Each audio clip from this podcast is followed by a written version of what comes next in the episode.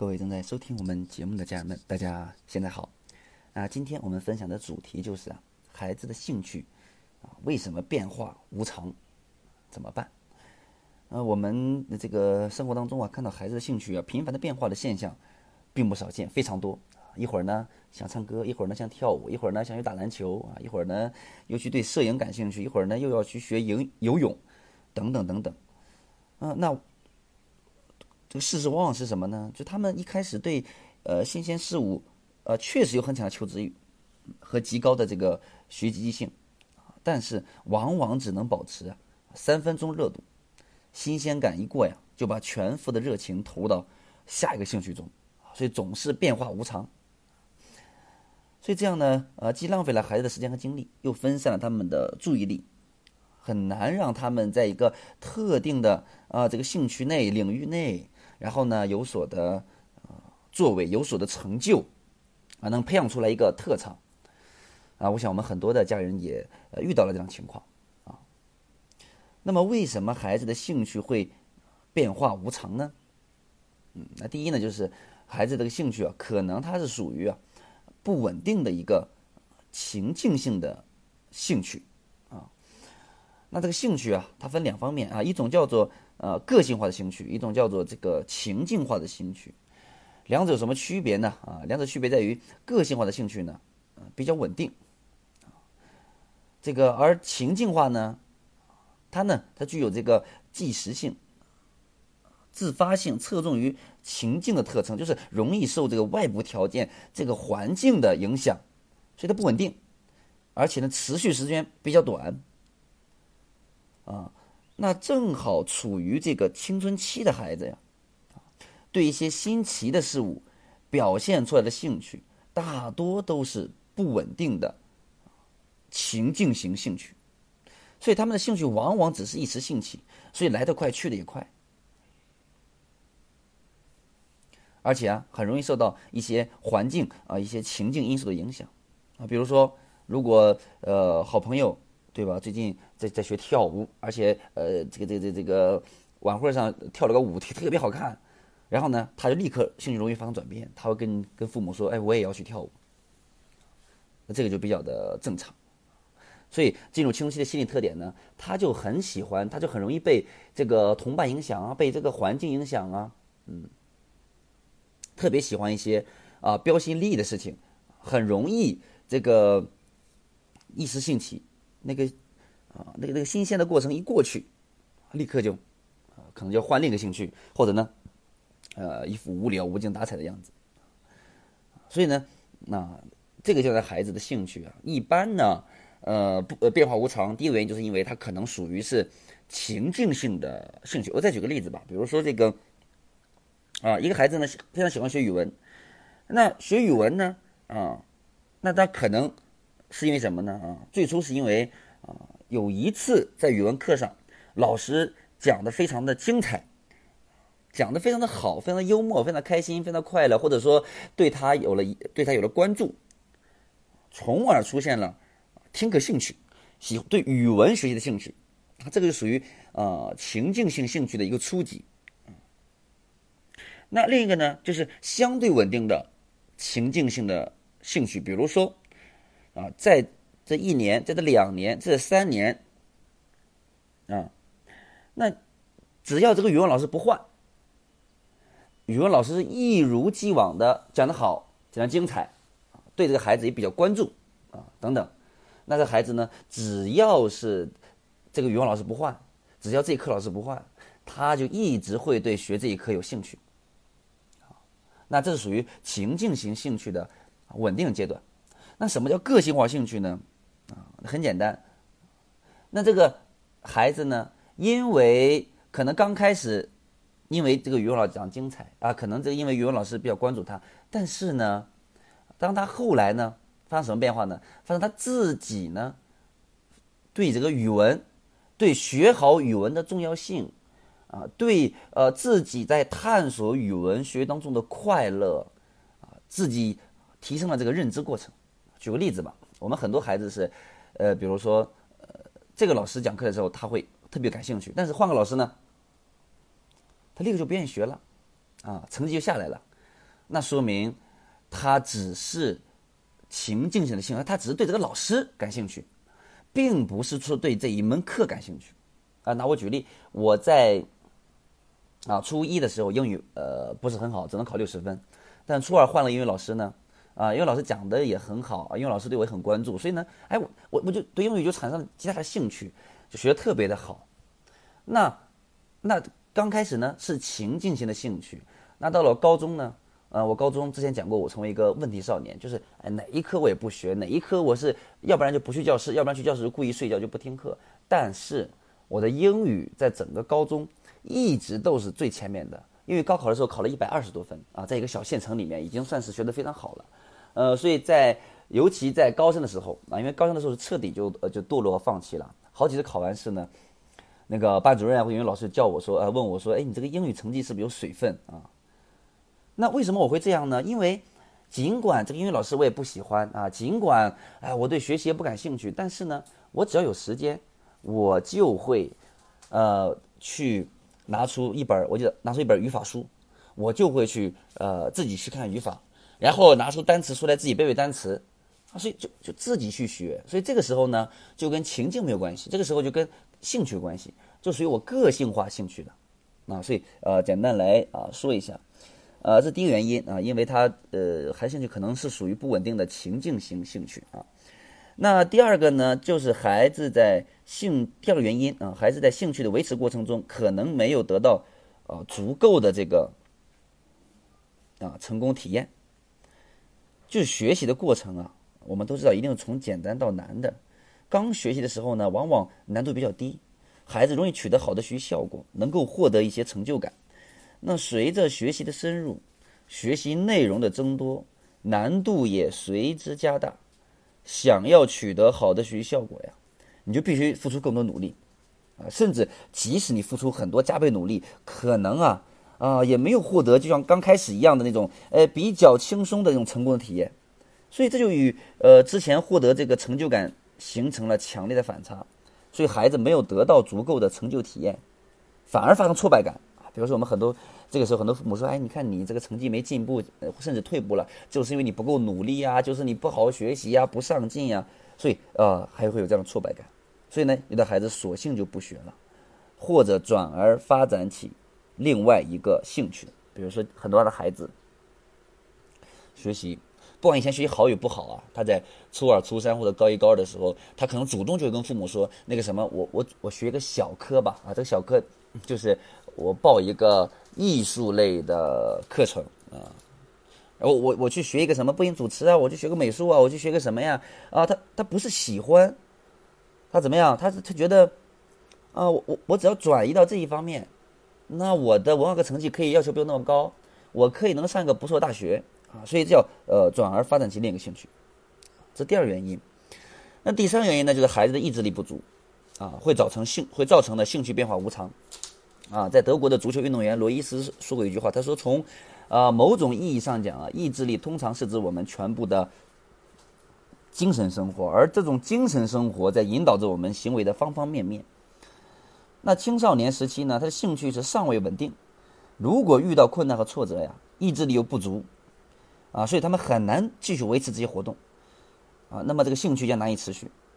比如说学钢琴或者是学书法啊，都可以由兴趣开始，但是学习的过程那一定是呃漫长的，对吧？那可能刚开始你进步快一点，但总有一个阶段是枯燥的啊。如果没有足够的意志力去坚持，孩子有可能半途而废，兴趣自然也就无果而终了啊。我在我每个月一期的精幸福课当中，我是如何培养孩子的这个自制力、自我内心的控制力啊，也就是我们的意志力，怎么提升呢？啊，我们一定要在我们的日常生活当中，在孩子学习之外。要有意识的去锻炼和提升孩子自制力，啊，这个很重要啊。好，那第四个原因是什么呢？就是处于青春期的孩子特别容易啊受这个，呃，同伴、媒体等因素的影响，啊，有时为了寻找同伴的认可呢，经常会和同伴在兴趣上保持一致，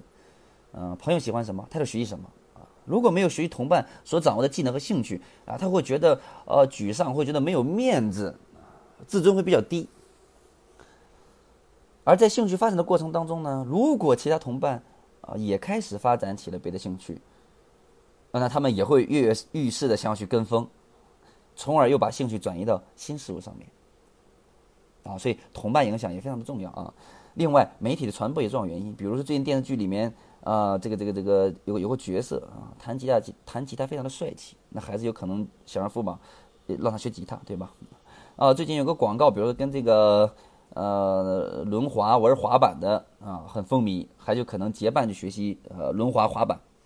啊，所以这种媒体传播也是个重要原因。所以这样形成的兴趣呢，嗯，并不真正是发自孩子内心，很容易受到外界的干扰。啊，所以情境型的兴趣啊是缺乏，呃持久性的，啊，所以以上呢都是孩子兴趣变化无常的四个原因。那我们分析一下啊，所以当我们的孩子在不断的变换兴趣，或者是对对一件我们认为很重要的事情没有兴趣的时候，我们要先分析一下原因啊，问题出在哪里？所以呢，接下来给大家一些建议吧，就当呃我们孩子兴趣过于频繁多变的时候，我们应该怎么去应对啊？那给大家一些建议。第一就是第一就是。引导孩子认识当前兴趣活动的意义，啊，这样有助于孩子从情景型的兴趣向个性化兴趣去转化。啊，比如说孩子，呃，可能啊现在是嗯，因为，呃，因为因为老师因为一个什么事情对这个事情感兴趣，啊，没问题啊。那我那我们作为父母作为老师都很感兴趣，对吗？啊，很很高兴。那我们这个时候呢，就要在他他这个刚开始的基础上，让孩帮助孩子去认识到啊。认识到这个事情的重要性，这个事情的意义，这个事情未来的发展对于自己的帮助啊，让他从这个情景的兴趣转向个性化的兴趣啊。你比如说，很多孩子不愿意学习啊，不愿意学物理，不愿意学化学，不愿意学英语，因为他们，因为他们觉得怎么样？他们觉得，哎，这这学英语有什么用吗？哎，学物理化学有什么用吗？我以后又做的工作又跟这个没有关系。哎，学这些知识是没有用的哦。所以哦。你就发现，哪怕是物理老师、化学老师讲的很好，怎么怎么样，也很难让他向个性化兴趣转化。所以你们告诉孩子，学习到底是有什么用？学物理、学化学有什么用？学英语有什么用？啊，这个爱好又有什么用？等等等等啊！所以引导孩子认识这个当前兴趣活动的一些意义啊，减少情境型兴趣这种短期的啊影响啊影响。第二。当孩子感受到这个兴趣活动有难度的时候啊，啊，我们作为父母呢，可以适当降低活动难度，啊，让孩子在活动中体验到成功的快乐。啊，我在每个月的经营幸福里面，我讲过，说这个，呃，孩子做一件事情，如果太简单了，孩子不愿意去做啊，这个不屑于做，注意力很难集中。那如果这个难度已经远远高于孩子目前能力能力的话，孩子也会不愿意去做啊，畏难啊，所以。啊，适当降低啊一些活动难度，让孩子体验到成功的快乐，或者你也可以辅呃辅佐的做一些小小的奖励的方式啊，来调动孩子积极性。嗯，第三个建议什么呢？啊，进行一定的规则管理，就是在支持孩子参与某一兴趣的活动之前呀，我们作为父母，咱们跟孩子先约法三章，对吧？所以我们叫这个呃，一定要提前打这个什么预防针啊。所以，所以为什么？那我这个这个这个仪式感很重要，为什么这个呃这个契约精神很重要啊？所以你提前开始说好，约法三章，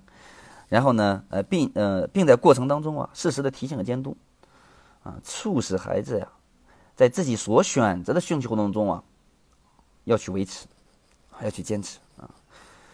第四个建议什么呢？当孩子受外界影响而频繁的更换兴趣活动的时候啊。家长可以帮助孩子分析这种频繁更换兴趣的弊端，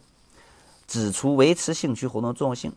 并考虑啊增加一些有趣的、诱人的活动结果奖励，啊，来促使孩子对当前兴趣活动的维持。嗯，比如说孩子对孩带孩子参与一些呃与兴趣活动有关的展演呀，比如说艺术专场演出啊、书画展啊，引导孩子感受到这种哎这个兴趣培养出来的这种。成就感、荣誉感，对吧？带孩子，呃，加入一些有共同兴趣的团体呀，呃，让孩子在群体当中感受到兴趣活动的一些魅力呀，这等等都是让孩子慢慢的，哪怕是先从情景性的这个兴趣激发啊，然后呃转向到个性化兴趣转转化，对吧？让孩子在啊有益的、健康的兴趣当中啊，让孩子能能在里获得成长，能有所成就。啊，能有所作为，而且我们之前讲这个，讲这个手机的问题的时候，我们也讲说，啊，如果你培养孩子有一个呃有益的兴趣爱好，并且在兴趣爱好里面能找到这种快乐感、成就感的时候，那一定会减少孩子玩手机啊手机依赖的时间啊，所以这也是一个一个很好的方法啊。嗯，好，那么我们关于孩子在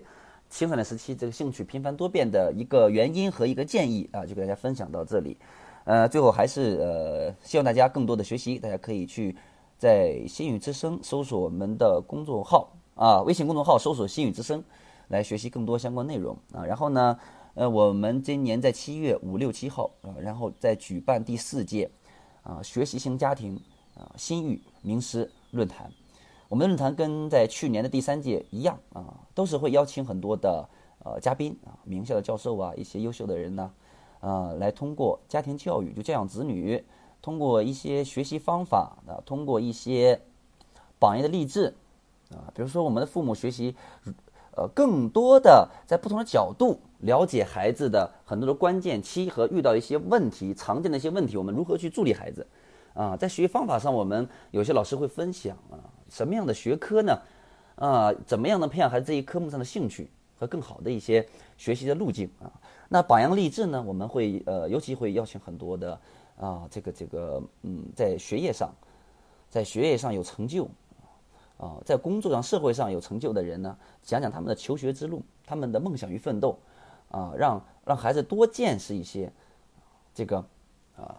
有梦想、有成就。啊，有这个优秀完成学业的这样的人，对吧？孩子见什么样的人多呢，就会被谁影响，啊，所以我们这次也是请了很多很多的呃名校的教授啊、博士啊，或者在社会当中呃获呃取得这个优异学历、工作非常优秀的啊咱们的各个领域的呃人呢，嘉宾呀过来分享，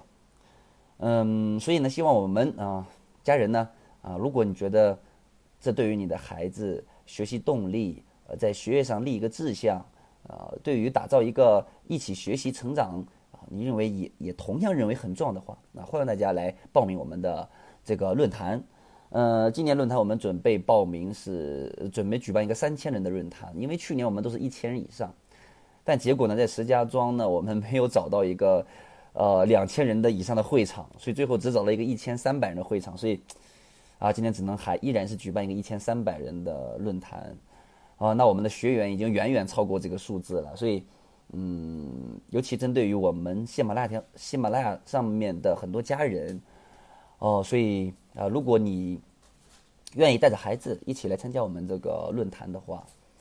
啊，那就早一点咨询我们的付老师，因为晚的话都会被我们很多老学员就给名额都已经抢完了啊，因为名额比较少。呃，那给大家来说一下，大家可以咨询我们公司的一个老师的电话啊，或者微信吧。我们的王老师啊，幺八二三六九二三七幺三啊，幺八二三六九二三七幺三啊，我们公司的一位老师啊，王老师，大家可以有有有有想咨询的可以咨询一下，好吧？嗯，好，那今天的分享呢就到这里，谢谢大家，我们下一讲再见。